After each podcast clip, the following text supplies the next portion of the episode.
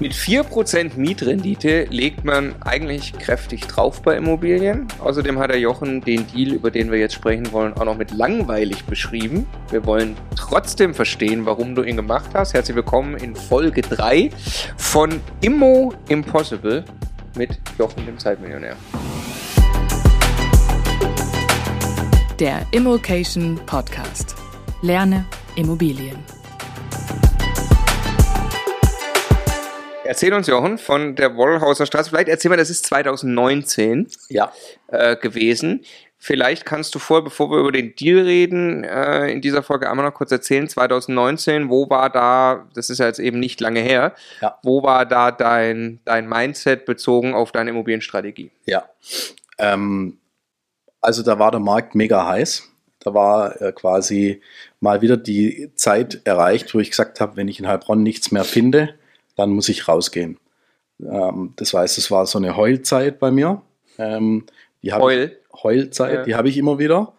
Ähm, und ähm, manchmal geht die auch drei Monate oder so. Wo und, einfach keine passenden Objekte kommen. Genau. Hm. Und weil bei mir ist oft so, dass ich halt sehr phaseweise eingekauft habe in meinem Wachstum sozusagen.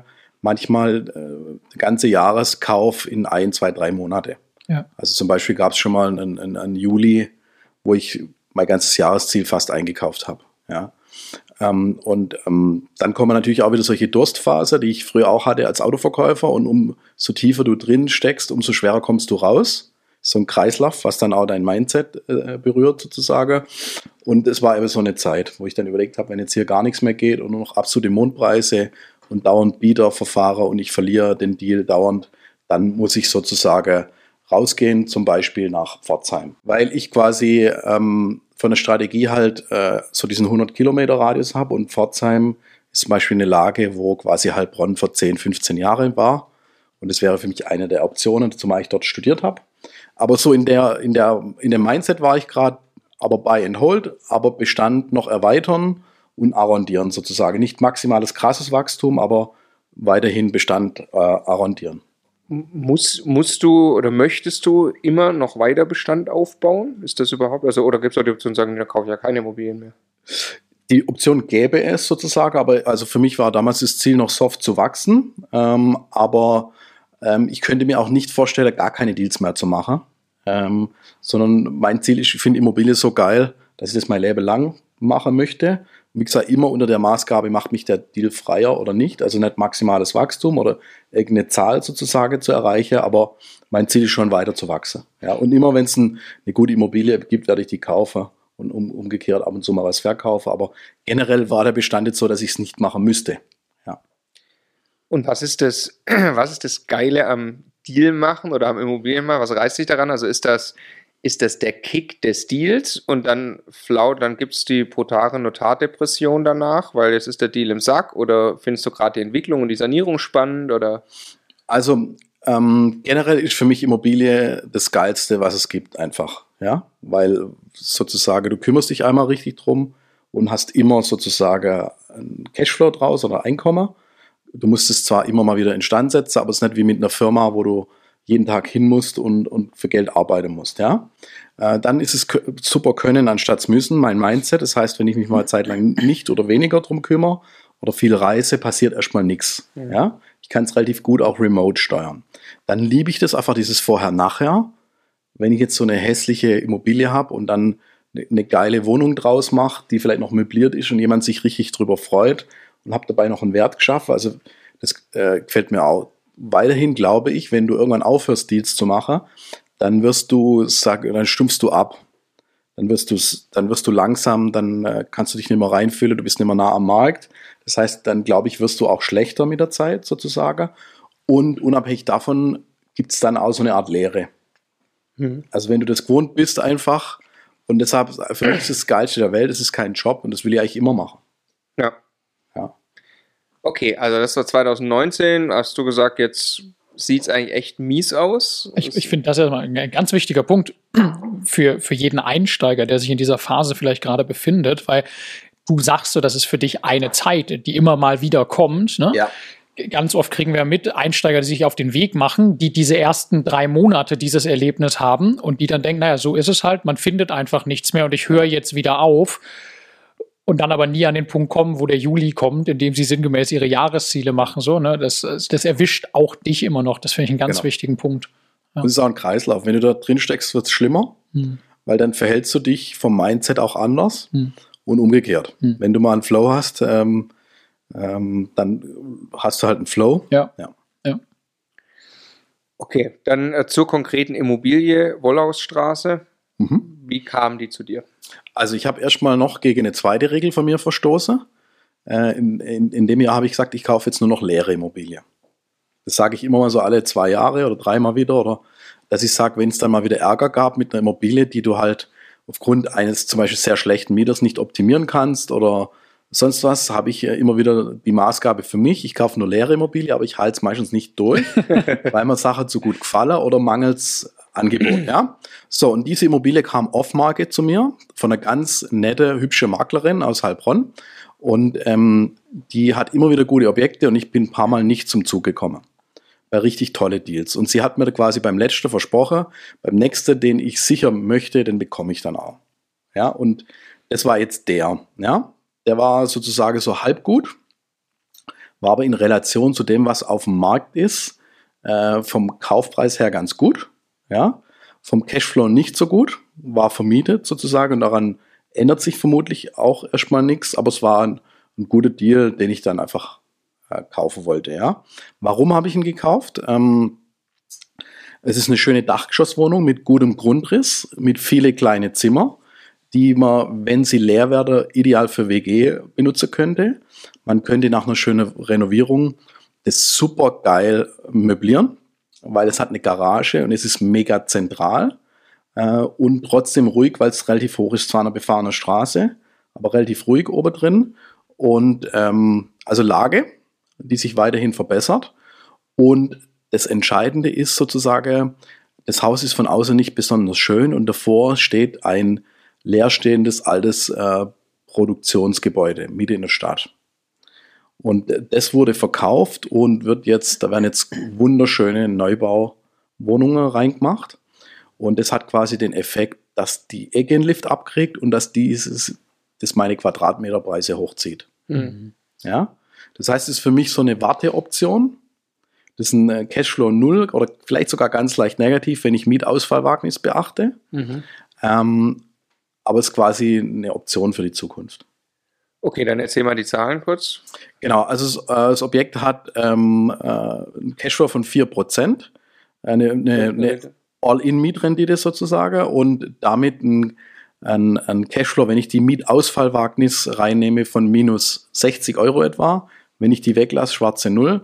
Geplant war von mir eine Mieterhöhung, dann hätte ich 4,4% gehabt und leicht positive Cashflow. Weil ich sage, ich keine Immobilie habe, die negative Cashflow hat. Mhm. Und ähm, die Mieterhöhung hat leider nicht geklappt, weil äh, ich die zwar für mich gerechnet habe, aber ich habe mir den Mietspiegel nicht genau genug angeschaut. Ja. Ähm, und die geht quasi auf juristischem Wege nicht durch. Der Mieter hat freiwillig nicht zugestimmt. Und ich wollte jetzt auch nicht die harte Tour fahren, weil er hat eine Garage dabei, für die er ich im Prinzip nichts zahlt. Das wäre der Hebel gewesen. Mhm. Aber ich sag wegen 50 Euro rum oder num. Und dafür könnte es passieren, dass es mir jetzt sozusagen eine neue Deal-Pipeline wieder zuschüttet. Weil ich habe die Wohnung auch gekauft, um einen Draht mit der Maklerin zu haben. Also es war einer der Gründe sozusagen. Und wenn ich jetzt auf die harte Nummer dann eine Mieterhöhung mache, spricht sich das rum und dann sagt die vielleicht nächstes Mal, nee, dann kriegt er nichts mehr. Genauso werden wir deshalb überhaupt nichts wegen Angebot Richtung Auszug oder sowas machen, auch nicht freiwillig.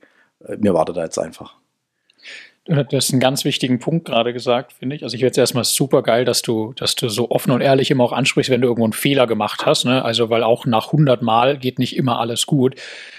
Ähm, nur weil es eine Marktmiete gibt, die x Euro pro Quadratmeter ist und ich kaufe was, was da drunter liegt, heißt das noch lange nicht, dass ich das auch auf diesen Betrag erhöhen kann, ne? sondern es kann sein, der Mietspiegel, der offizielle, sieht völlig anders aus und das ist aber das, was am Ende juristisch zählt. Ne? Und es zählt halt auch, wenn man sich dann doch, ich habe zwar meine Kalkulation alles sauber gemacht, aber Mietspiegel habe ich so gemacht. Mhm. Mhm. Ich sag, ja, 8, 9 Euro, ja, super, geht da, gibt Mhm. der Mietspiegel her. Mhm. Und dann habe ich mal reingeschaut, ja, Baujahr, Ausstattung.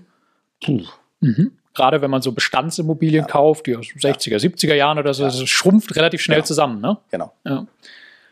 Und äh, lass uns das nochmal auseinandernehmen. An dem Punkt waren wir schon öfter. Also man geht genau, man geht ja pauschal erstmal, kann ich 20 Prozent erhöhen? Genau. Oder, oder 15, 15, halb ähm, kann ich 15 Prozent erhöhen, dann guckt man sich, äh, dann denkt man vielleicht, okay, dann mache ich es über Vergleichsmieten. Genau. Also vielleicht nochmal auch gerade für die Einsteiger wieder erklärt. Also es gibt eben die Regel, man darf nur 15 oder 20 Prozent, je nachdem wo, ähm, die Miete erhöhen innerhalb von drei Jahren. Dafür muss es aber einen Grund geben. Da gibt es äh, mehrere Begründungen, warum man die Miete anhebt. Das muss man also nachweisen, dass eine höhere Marktmiete hier üblich wäre.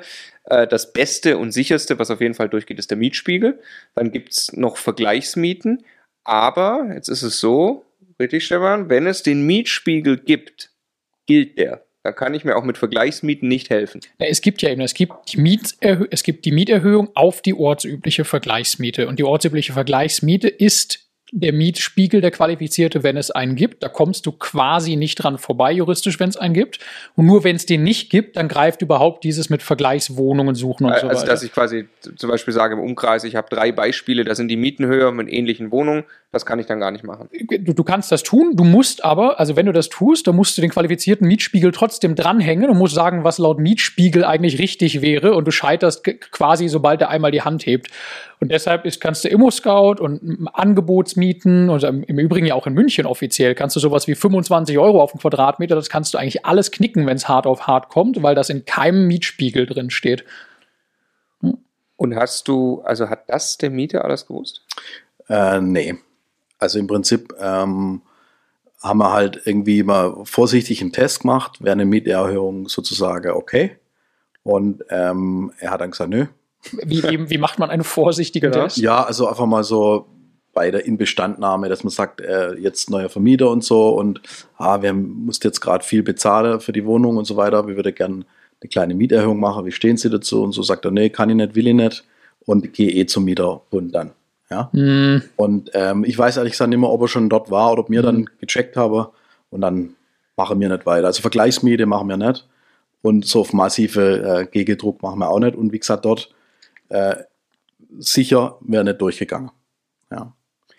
Und bringt dann auch nichts, ne? Also, weil, wenn, also wenn einer zum Mieterbund geht, genau. zum Mieterschutzbund geht, kann man sich darauf verlassen, man hat es ab jetzt mit einem Anwalt zu tun, dessen genau. Ziel es ist, zu verhindern, dass da irgendetwas passiert, was nicht genau. zwingend passieren muss weil man nicht im Recht ist, zahlt man am Ende zumindest mal seine eigenen Anwaltskosten auch noch ja. selber. Da hat man relativ schnell alles ausgegeben, was man da eigentlich zu, zu erzielen genau. versucht. Ne? Wie gesagt, einzigste Variante wäre hier eventuell die Garage. Aber wie gesagt, ich wollte es dann nicht durchziehen, habe gemerkt, also der Mann ist höflich, aber er, er will einfach nicht. Ja. Und ähm, dann habe ich jetzt gesagt, okay, auf die 0,4 Prozent Rendite, die vielleicht Kollateralschade hinterlässt, ja. das lassen wir dann so. Ja. Okay, jetzt äh, also Mieterhöhung hat nicht funktioniert. Es bleibt ein 4%er. Genau.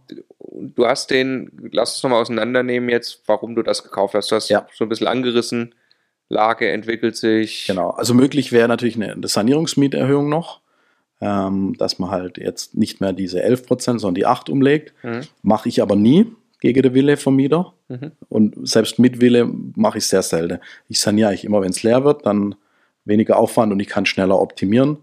Äh, sozusagen. Also im Prinzip habe ich das hauptsächlich wegen Quadratmeterpreis gekauft, wegen der Lage. Mhm. Also dort ist schon ein sehr hoher Boderichtwert äh, sozusagen. Da kann man auch so ein bisschen ablesen, wenn man dann so ein bisschen mehr als der durchschnittliche Quadratmeterpreis der ganzen Stadt zahlt, aber extrem zentral ist, ist es eigentlich schon ein ganz guter Preis. Es ist optisch ein guter Preis. Die Wohnung hat jetzt 120.000 gekostet. Durch das, dass es eben eine Dachgeschosswohnung ist mit drei Zimmer, 51 Quadratmeter. Das ist äh, eigentlich ein, ein, ein, super, sozusagen, es sind drei Zimmer und es ist ja mehr Grundfläche sozusagen. Und das für 120.000 ist einfach, also optisch ein guter Preis für das, für das Ding. Plus Garage in einer sehr zentrale Lage. Allein die Garage hat vielleicht Untergrenze 15 bis zu 25.000 äh, quasi ähm, wert und ich bin 200 Meter bis zum Buszentralbahnhof, Hauptstelle, Sparkasse, Fußgängerzone also es ist einfach mega zentral die Lage, ja. Und in Verbindung mit dem Neubau gegenüber wird es quasi die Quadratmeterpreise dort hochziehen.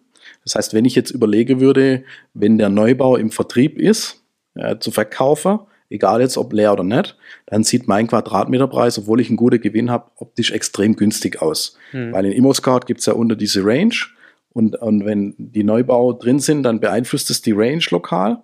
Und dann sagen die Leute, okay, gegenüber 4.000 oder 6.000 und hier jetzt vielleicht dreieinhalb oder so. Super. So denke ich ja auch, wenn ich was kaufe. Mhm. Ich schaue mir so das Umfeld an und wenn ich dann sehe, das ist in Relation günstig, eher am unteren Ende, dann ist es eigentlich ein äh, aus Quadratmeter Preis Sichtenkauf. Hast du im Kopf, die zu verkaufen dann? Nee. Also es ist für mich eine Option. Okay. Äh, sozusagen, das ist jetzt eine, eine Optionswohnung, wo ich sage, die schadet mir nicht wirklich. Ich habe zwar auch keinen Cashflow, aber ich habe Potenzial für Zukunft. Entweder in ein, zwei Jahre verkaufe ich die mit einem höheren Quadratmeterpreis, mit oder, also leer oder nicht leer. Mhm. Äh, oder wenn sie leer ist, saniere ich sie, verkaufe sie saniert, mit oder ohne dem Neubau gegenüber. Oder ich kann quasi, wenn sie leer ist, renovieren als WG, sogar unrenoviert als WG deutlich mehr rausholen. Oder renovieren, leer vermiete oder renovieren, möblieren und quasi mein Businessmodell fahren. Plus Garage mit oder ohne. Aber so eine Wohnung sozusagen in der Lage mit Garage ist quasi auch ein Rohdiamant mhm. sozusagen. Ja. Du, äh, kaufst du die alle im Privatbestand oder? Nein. Die habe ich jetzt in meiner gewerbliche GmbH gekauft. In die gewerbliche, die also ja. auch verkaufen darf. Genau. Da bin ich voll flexibel nimmst also in Kauf, dass sie etwas höher besteuert ist laufend als in einer vermögensverwaltenden GmbH, weil du auch Gewerbesteuer zahlst. Dafür darfst du aber auch beliebig Objekte verkaufen, ohne dass du dir Probleme genau. machst. Aus steuerlicher Sicht ist die jetzt schön, weil sie quasi nicht, gar nicht so positiv ist im Laufenden. Hm. Deshalb tut die mir auch nicht so weh in der hm. gewerbliche, hm. weil jetzt mit 4% äh, Rendite ähm, macht eh quasi keinen Überschuss. Genau, also AFA, ja. Zins und so weiter macht kaum Überschuss sozusagen, tut mir nicht wirklich weh. Ja. Aber ich habe eben die Option, äh, flexibel zu handeln. Ja. ja. In der muss man auch nochmal genau unterscheiden, in der gewerblichen, das heißt also eine Vermögensverwaltende ist ja eben nicht, die darf ja dann nicht gewerblich tätig sein. Genau. Äh, das musst du beim Kauf ja entscheiden. Genau. Äh, wie ist das mit der, mit der Möblierung? Wann? Ist genau das Gleiche. Also hätte ich sie in, in, in die Vermögensverwaltende gekauft, dürfte ich nicht möblieren. Dann müsste die Möbel in einer anderen GmbH oder zwei Mietverträge. Und ähm, deshalb mache ich immer, wo die Option besteht, Möblierung oder Verkauf oder wo ich einfach flexibel bleiben will, kaufe ich immer in die gewerbliche und sage halt, zahle im Worst Case ein bisschen mehr Steuern, bin auch voll flexibel. Ganz wichtiges kleines Detail, das Vermieten von Möbeln in ja. einer vermögensverwaltenden GmbH macht das ganze Konstrukt kaputt. Damit genau. ist dann alles in der Gesellschaft auf einmal gewerblich. Ne? Genau. Man zahlt auf alles, was man in der Gesellschaft hat, Gewerbesteuer. Genau. genau. Man könnte es mit zwei Mietverträgen machen ist aber aus meiner Sicht äh, im Tagesgeschäft zu kompliziert, weil der Vermietungsmakler äh, das nicht wirklich versteht, warum du zwei Mietverträge brauchst äh, und das dann umzusetzen und so weiter und auch monatlich abzurechnen und zu verwalten, habe ich gesagt, ist mir zu kompliziert. Fahre das Apple-Prinzip, also es muss einfach und klar sein, für einen Dritter verständlich. Und das heißt bei mir, alles, was nur irgendwie Richtung Möblierung, Verkauf gehen könnte oder ich weiß noch nicht, was ich genau mitmache, kommt in die gewerbliche. Ich finde das noch, man, man, man hört auch bei den Dingen, die du jetzt erzählst, wieder raus, dass du am Ende auch das Thema Zeit mit in die Waagschale wirst. Also genau will ich mir den Stress geben mit dem Mieterbund und so weiter, um am Ende 50 Euro rauszuholen? Genau. Will ich mir den Stress geben mit zwei Mietverträgen und Betreibergesellschaft, um ein paar Euro Steuern zu sparen? Genau. Will ich mir den Ärger geben, hin und her zu schieben und sowas, wenn ich eigentlich flexibel sein will? So, das alles führt dazu, dass du am Ende in der Summe sehr viel weniger Arbeit hast, genau. als um die letzten 20 Prozent rauszuquetschen. Und du musst ja selbst so, Objekt, das entscheide ich halt innerhalb zwei Minuten. Hm. Ja, also das Objekt, schau mir die Zahl an, was kann ich mitmachen? Entweder ich besichtige oder nicht oder schicke jemand hin hm. und dann sage ich zu oder sag ab. Das heißt quasi, das, für das Objekt habe ich so gut wie gar keinen Aufwand gehabt. Ja. Also ich war nicht mal beim Notar selber. Ja. Also es kommt rein, sage jetzt, sag vielleicht zwei, drei Telefonate, wenn überhaupt Besichtigung oder ich schicke jemand hin, dann sage ich zu, dann genehmigt für mich jemand beim Notar oder geht hin oder ich genehmige nach. Es kommt in meine Finanzierungslinie, das kann ich von Mallorca aus innerhalb einer Stunde oder zwei so einen Deal abwickeln. Ja? ja. Und, und so war quasi auch die Denkweise, okay, ihr habt hier eine Reserve, eine Option, es gibt wenig gute Sachen am Markt, nach unten ist es relativ safe, schwarze Null, kein Fall Verlust im Wiederverkauf, mhm. also Macher. Mhm. Hätte ich jetzt zehn geile, leere andere Immobilie äh, zu noch besseren Preisen in der Lage, hätte ich es wahrscheinlich nicht gemacht. Ja. Mhm. Kann man auf Mallorca nachgenehmigen? Nee, oder? Könnte man. Könnte man? Ja. müsste man einen Notar vor Ort haben, oder? Also Genau. Einen deutschen Notar. Deutsch? Also, ähm, Notar- nee, ich weiß nicht, ich habe in Spanien noch nie nachgenehmigt, weil ich schicke dann in der Regel jemand mit Vollmacht in Deutschland als Fernsteuerung sozusagen. Ah. Ähm, aber man äh, könnte in Spanien nachgenehmigen, müsste man nur rausfinden, ob ein spanischer Notar reicht oder ob man aufs deutsche Konsulat muss. Ah, okay, okay, gut. Aber du, Marc, du hast jemanden bevollmächtigt und kannst das Genau. dann äh, über die Ferne machen. Genau. Ich habe eine Fernsteuerung und die sieht so aus. Ja. ja. Also für die Zuhörer, er präsentierte ein Smartphone. ähm, kannst du uns nochmal in deine Cashflow-Rechnung äh, ein bisschen reingucken lassen, wie du das machst? Weil das hast Ja. du gerade gesagt, bei 4%. Ja. Vielleicht äh, legst du ein bisschen was drauf oder bei. Ja. genau. Äh, also Finanzierung hatten wir jetzt Ja. schon ein paar Mal. Da Genau. bist du bei irgendwas 3,25, 3,5. Sowas, genau. Bankrate. Ja. Was? Ja, ähm, hier muss ich noch fairer sein. Also äh, das Objekt ist eigentlich positiv, weil ich es nicht tilg. Also das So. Objekt habe ich in meiner Linie erstmal gekauft. Mhm. Die, diese eine Linie hat 1,75 Prozent und sonst gar nichts.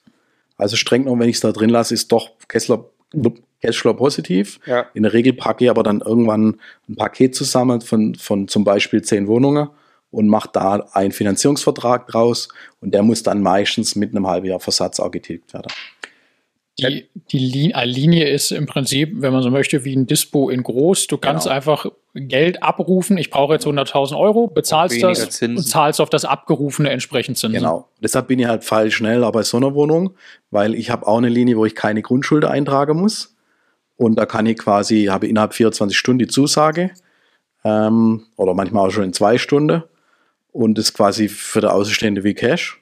Sag hier, ich kaufe, hier ist die, die harte, äh, verbindliche Ja. Finanzierungszusage. Und ich trage heute Grundschuld ein, wir können morgen zum Notar. Also faktisch können wir erst in zwei Wochen, wegen zwei Wochen Frist, aber Größenordnung, so eine Linie, also klar, du kannst eine kleine Wohnung, könntest du ein Mehrfamilienhaus für Ein kleines Jahr. Für Also meistens mache ich so eine Linie über eine Million. Ja. Und Wie dann viel, wie ja. viel, äh, wie viele Linien hast du? Und Mehrere. mehrere bei mehreren Banken. Ja. Und jetzt gibt es unterschiedliche Linien, hast du gerade schon Ja. gesagt. Äh, das äh, eine ist mit äh, Ja. Grundbuch und das andere Ja. ohne. Genau. Mit, Also eine ist zum Beispiel sozusagen mit einer Negativerklärung. Da zahle ich ein bisschen einen höheren Zins, ähm, unterschreibe aber gegen, gegenüber der Bank, dass ich das Objekt nicht anderweitig besichere. Ja, Aha. Also sie tragen sich keine Grundschuld ein, aber Genau. du sagst auch, niemand anders kriegt das Recht, Genau. die als erstes zu verwerten, Genau. diese Immobilie vor euch quasi. genau. Und das macht eine Bank nur mit einem, äh, sagen wir, Kunde oder Investor, dem sie extremst vertraut. Mhm. Also äh, wenn, du- wenn du sowas hast nach außen und jemand kennt sich aus, dann weiß er, ey, der Typ ist richtig extrem vertrauenswürdig. Also was macht eine Bank eigentlich ganz ungern. Hm, Bei Beispiel, wenn es mir jetzt mal richtig schlecht gehen würde, dickst du die halt. Das, und das merke die erstmal, äh, vertige merke sie, aber wenn ich da jetzt noch weitere Grundschulden eintrage, würde die ja erstmal gar nicht bemerken. Ja. Mhm. Und das ist für eine Bank quasi ein sehr hoher Vertrauensbeweis, wo es sagt, hey, Aber solange sie keine Grundschulden drin haben, würden sie auch nicht bemerken, wenn du sie verkaufst, ähm, oder? Das ist dein Eigentum, du verkaufst eine Immobilie, die dir gehört und sie haben keine Grundschulden drin. Ja, theoretisch ja. Also ich meine, sie kriegen den Kaufvertrag, den lasse ich immer schicken beim, vom Notar. Aber du hast könntest, recht, auch, könntest du Aber böswillig sein. Verkauf, ja, also ich, was ich meine, ist, also steckt richtig Vertrauen hinter, Ja. weil du könntest Hast das du recht, ja. böswillig Das missbrauchen. Einzige, was du, was du quasi noch zusagst, also die könnten im Nachhinein dich in irgendeiner Form belangen, wenn du. Ja, da bist du mega am Arsch auf Deutsch gesagt. ja, hinterher. ja. Gut, aber Also, das, da bist du dann eh du schon siehst ja, mit ich- einem Bein im Ja, ja. Arsch. Also ich denke gar nicht so, für mich wäre das nie ein Thema, das zu verkaufen oder zu besichern. Aber ähm, ich sage jetzt mal so, da bist du äh, am Ende hoch drei, wenn du das machst. Ja, ja. Und es- Nee, kommt raus. aber- aber- das ist Kreditbetrug, Kreditbetrug alles. Also. Ja. Äh, Aber genau, zurück, dafür zahle ich einen höheren Zins. wie hoch? 1,75. Ähm, Bereitstellungsprovision 0,6 oder 0,7, glaube ich. Und ähm, spare dafür sehr viel Notarkosten zum Eintragen der Grundschulde immer, bin schneller. Und die Bank hat auch einen, einen, einen großen Vorteil, weil sie nicht jedes einzelne prüfen muss. Ja? Bereitstellungsprovision ist eine Einmalgebühr. Nein, also äh, sozusagen für den Nichtabruf. Wenn ich jetzt quasi eine Million Linie habe und Ah, benutzt ja. die gar Ja, ja, nicht und es wäre jetzt 0,7, dann äh, Adam Riese 7000 im Jahr. Mhm. Mhm. Genau. Und wenn ich sie benutze, halt 17.500. Okay, das heißt, du zahlst auf den Gesamtbetrag immer per se erstmal quasi die, die 7.000 Euro und dann zahlst du das Delta für alles, was du wirklich abgerufen hast, wenn du so willst. Nee, also ich, das wird immer quartalsmäßig abgerechnet, was ist benutzt und was nicht. Okay. Ja. Und wie läuft das in der Praxis? Du kommt eine Immobilie, Ja. die jetzt, dann rufst du den Banker erstmal an. Ja, also wir haben ein vereinfachtes Verfahren, wo, wo ich sozusagen gewisse Sollunterlage einreichen muss. Das ist quasi, ich glaube, Exposé, Mietvertrag und meine Kalkulation oder so. Und es dürfen nur Wohnungen in Baden-Württemberg sein oder sowas zum Beispiel. Ja. Und dann habe ich innerhalb kürzester Zeit die Finanzierungsbestätigung. Dann schickt er dir per E-Mail zurück eine harte Genau. Finanzierungsbestätigung und damit kannst du dann gegenüber Makler, Verkäufer und so weiter extrem Genau. sicher auftreten. Genau. Okay, und dann gibt es noch die, äh, die andere Linie Genau, mit Besicherung. genau, die kostet dann zum Beispiel nur 1,25 äh, und du trägst auf jedes Wow. Objekt eine Grundschuld ein. Ähm, und dann gibt es Linie, die hast du quasi mit Bereitstellungszins und auch welche sogar ohne. Okay, und was ist da dann jetzt nochmal der Vorteil, dass da eine Linie ist? Du musst, die Objektprüfung ist nicht so genau, oder? Genau, also du hast quasi einen, einen, einen fixen Finanzierungsrahmen. Ja. Ja. Du bist schneller, die Bank ist schneller und ähm, ja, das ist eigentlich der Hauptvorteil. Wertet die Bank dann überhaupt das Objekt noch ein? Guckt die sich an, ob jetzt du wieder gut eingekauft hast? Oder Ja, also es kommt auf die Linie an, sozusagen. Bei manchen Linien schaut sie sich schon noch an. Ist zwar nicht Basis für die Entscheidung sozusagen, aber ähm, für die Einwertung des Objekts Richtung Blankoanteil. Weil es kann ja sein, ich kaufe Objekt mit Blankoanteil oder ohne Mhm. und es hat dann wieder eine Relevanz. Aber ja. also wenn du jetzt, äh, sagen wir mal, du hast eine Million Linie Mhm. irgendwo, mit, das ist also so eine Mhm. mit 1,25% Zinsen und Besicherung und äh, du kommst an, du willst eine Immobilie kaufen für 500.000 Euro Mhm. und die Bank ist der Meinung, die ist 300.000 Euro wert, Mhm. dann sagt ihr dir das, aber du kannst sie trotzdem kaufen. Genau. Es sei denn, es wäre so ein totaler Müll. Ja. Ja, Aber letztendlich ist der Kreditbeschluss ja schon vorher gefällt. ja, weil die aufgrund wissen, was ich so mache, was Ja. ich bisher gekauft habe und sage, okay, das passt. Also selbst wenn jetzt mal irgendwas macht, was man nicht ganz so toll finde, ist das alles im Rahmen. Also ist mir noch nie passiert, aber theoretisch wäre es möglich, dass er dann sagt, ja, also hier, das, die, das leerstehende alte Schuhgeschäft in der C-Lage muss ich jetzt nicht unbedingt kaufen. Ja. Ja. Aber ist mehr wie, Wobei ähm, das ja sogar Gewerbe wäre. In der meisten Linie habe ich nur Wohnen, Wohnen drin. das ist eigentlich mehr wie ein Kredit, der einem Unternehmer gegeben wird. Wir haben Vertrauen in dich als Unternehmer. Genau. Du kriegst jetzt von uns eine Million Euro, die verwendest du für dein Unternehmenszweck. Wir wollen wissen, was du damit tust. Aber wir müssen jetzt nicht jede Unternehmensentscheidung, die du Genau. triffst, äh, gutheißen. Genau. Solange am halt, Ende du wenn du funktionierst. dann sagst, ich kaufe nur Wohnimmobilien, dann hast du halt auch richtig gute Kreditkonditionen. Wenn du das halt jetzt als normaler Unternehmer machst, sind die Linien natürlich viel teurer. ja, ja, ja, ja, ja. Und selbst das, was ich da habe, ist schon sehr, sehr gut. Also die meiste zahlt da eher 2, 3 Prozent. Auch für eine Immobilienlinie. Ich finde das auch. Also von dem, was du. Wie, der Zinssatz ist variabel. Ja. Und zwar, äh, also wie klassisch variabel, also Euribor. Euribor basiert äh, oder EZB-Zins basiert und in der Regel bei Null halt. Also dass die auf jeden Fall die Bankmarge von 1,25 haben. Okay, das heißt, dieser Zinssatz kann sich ändern. Diese Linie wird teurer, Ja. wenn, wenn die Referenzzinsen teurer werden. Ähm, ja, okay. Ich könnte sie absichern Hm. mit einem Gegengeschäft sozusagen. Ja. Mache ich aber nicht. ja. Okay, zurück zur Cashflow-Kalkulation. Äh, da kam er eigentlich noch her. Also du nimmst äh, natürlich die Bankrate an. In deiner Cashflow-Kalkulation schlägst du dann noch, du hast ein Mietausfallwagen, gerade schon angesprochen, schlägst du das oben drauf? Äh, mit Genau. wie viel? Also ich rechne immer mit 2% Tilgung mindestens in meiner Rechnung. Mhm. Deshalb sage ich auch hier, das Objekt ist null oder Okay, ja. Cashflow negativ, ja. weil ich halt äh, quasi mich nicht selber bescheißen will, dass ich sage, das ist positiv, nur weil ich nicht tilg in der Linie. Ja, ja. Und dann habe ich zum Beispiel halt ähm, die nicht umlegbare Kosten drin, pauschaliert und habe zum Beispiel ein Mietausfallwagnis mit 5%. Und das ist schon viel pro Wohnung, äh, weil bis jetzt hatte ich nie so viel Mietausfall. Mhm. Eher ein bis zwei Prozent. Mhm. Kann natürlich in einem Wirtschaftsabschwung anders werden, aber 5% ist schon viel, ja. Mhm. Und dadurch wird das Ding jetzt negativ, ja. Wenn ich jetzt sage, real ist eigentlich sogar noch positiv. Ja. ja. Wie machst du das mit Instandhaltung? Legst du Geld für jede Wohnung einzeln zur Seite? Nee, also ähm, bei Wohnungen zahle ich ja automatisch in die Rücklage vom Fürs Haus. Haus, genau. Muss ich, Ja. je nachdem, höher oder niedriger. Ja. Und in der Regel saniere ich ja sozusagen, äh, wenn ich eine Wohnung kaufe, relativ gleich. Mhm. Ansonsten mache ich sozusagen, habe ich ja sowieso die Regel, ich habe eine Jahreskaltmiete pro Wohnung Cash, quasi mittelfristig. Hältst du über deinen ganzen Bestand. Genau. Und das, deshalb mache ich nicht extra noch eine, eine Rücklage. Bei Häusern mache ich das so. Da habe ich ja auch ein Kontomodell, wo ich mich quasi zwinge, das abzusparen. Weil wenn ich ein Mehrfamilienhaus habe, dann, dann muss ich ja keine Rücklage einzahlen.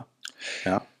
Okay, Also eine Jahreskaltmiete, lass mal sagen, wenn man, nehmen wir mal einen Immobilienbestand von einer Million Mhm. mit 6% Mietrendite im Schnitt, Mhm. dann würdest du 60.000 Euro auf ein Konto legen, eine Jahreskaltmiete der gesamten Immobilien Genau. und Bei Wohnungen. bei Wohnungen, genau, würdest sagen, Viel? Das, Viel, das muss reichen, aber das muss dann ja auch, jetzt lass mal überlegen, das sind jetzt, sagen wir, 10 Wohnungen, a 100.000 Euro. Ja. Das muss dann reichen, um alles, was in den vier Wänden der Wohnung auf gut Deutsch so passieren muss, äh, zu decken quasi. Ne? Ja, das ist für mich sogar eher Worst Case. Also das packe ich auf Zeit und fasse das gar nicht mehr an und denke auch nicht dran. Mhm. Äh, wenn dann jetzt was zu sanieren ist, nehme ich das eigentlich aus dem Haupttopf trotzdem. Oder zum Beispiel noch Okay, aus das dem- ist aus Deine eiserne Reserve ist quasi das. Okay, verstehe. Genau. Und dann habe ich auch noch ein Steuerkonto, also so äh, quasi, ich verteile das auch immer auf der Bestand, äh, so dass ich, dass mir cashmäßig nichts passieren kann. Hm. Ja, das ist das Schlimmste, ne? Damoklesschwert, wenn die Liquidität nicht mehr Genau. Beispiel jetzt, du verkaufst halt eine Wohnung ähm, äh, in der gewerbliche GmbH und hast einen schönen Gewinn. Und dann wäre es ein Anfängerfehler, den Gewinn nicht auf die Seite zu legen, die Steuer, sondern wieder zu reinvestieren. Irgendwann kommt halt der Bumerang. Deshalb sage ich, wenn ich jetzt äh, Betrag X Gewinn mache bei einem Verkauf, lege ich knallhart 30 Prozent auf die Seite, wenn es auch eher ein bisschen zu viel ist. Und ich bin da halt sehr schwäbisch. Ich freue mich dann, wenn ich lieber zu viel auf Seite gelegt habe, mich zu arm gerechnet habe, als umgekehrt. Ja. Okay, und dann kommen noch äh, in den Cashflow äh, Kosten rein für Verwaltung, Ja, das du berücksichtigst. genau. Dann nehme ich 20 Euro pro Objekt. Okay. Sonst noch irgendwas? Da müsste ich in meiner Tabelle nachschauen. Ob, äh, auswendig weiß ich es nicht. Okay, aber es dürfen Eigentlich- großen viel gewesen sein, ja. Okay. Extrem spannend. Vielen Dank. Das war jetzt auch schon wieder Folge 3. Wir sind schon wieder äh, gut über die Zeit. Nächste Folge, Folge 4, wird auch spannend, nämlich es geht ums Jahr 2018 und du hast einen Lucky Shot in der Zwangsversteigerung gemacht. Mhm. Wo, glaube ich, auch jeder sagen würde, das konnte man 2018 gar nicht mehr machen. Ja. Wir sind sehr gespannt und sehen uns in Folge 4.